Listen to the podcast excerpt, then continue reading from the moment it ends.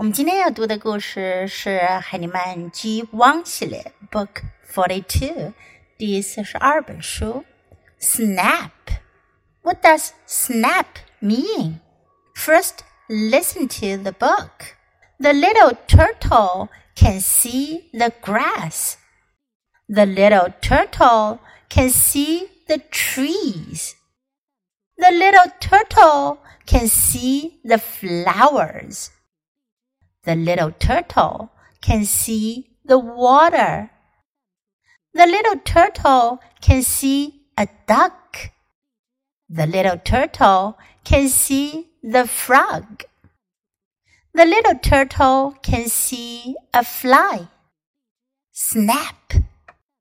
这本书讲的是一只 little turtle 小乌龟的故事。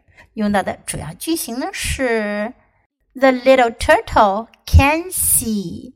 还记得吗？我们学过 I can see，我能看见。在这里呢，把主语换成了 The little turtle，小乌龟能看见。So what can the little turtle see? The grass，草地，grass。The trees，树，树木，树林，trees。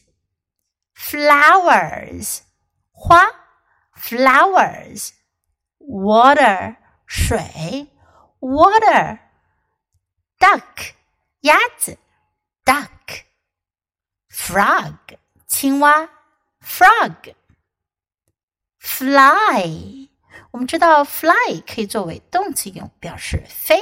但在这里，它是一个名词，表示一种小昆虫，是我们常见的苍蝇。 Fly, the little turtle can see a fly. 小乌龟看到了一只苍蝇。Snap, what does the little turtle do? 小乌龟做了什么呢？Snap，它一口把苍蝇给吃掉了。Snap 可以表示咬，也可以表示咔嚓一声咬掉了。Okay, now let's read the book together, sentence by sentence.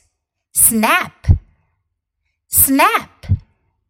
The little turtle can see the grass. The little turtle can see the trees. The little turtle can see the flowers. The little turtle can see the water.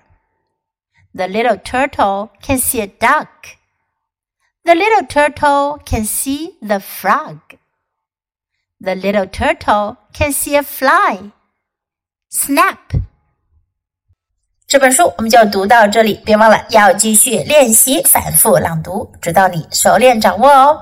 Until next time, goodbye.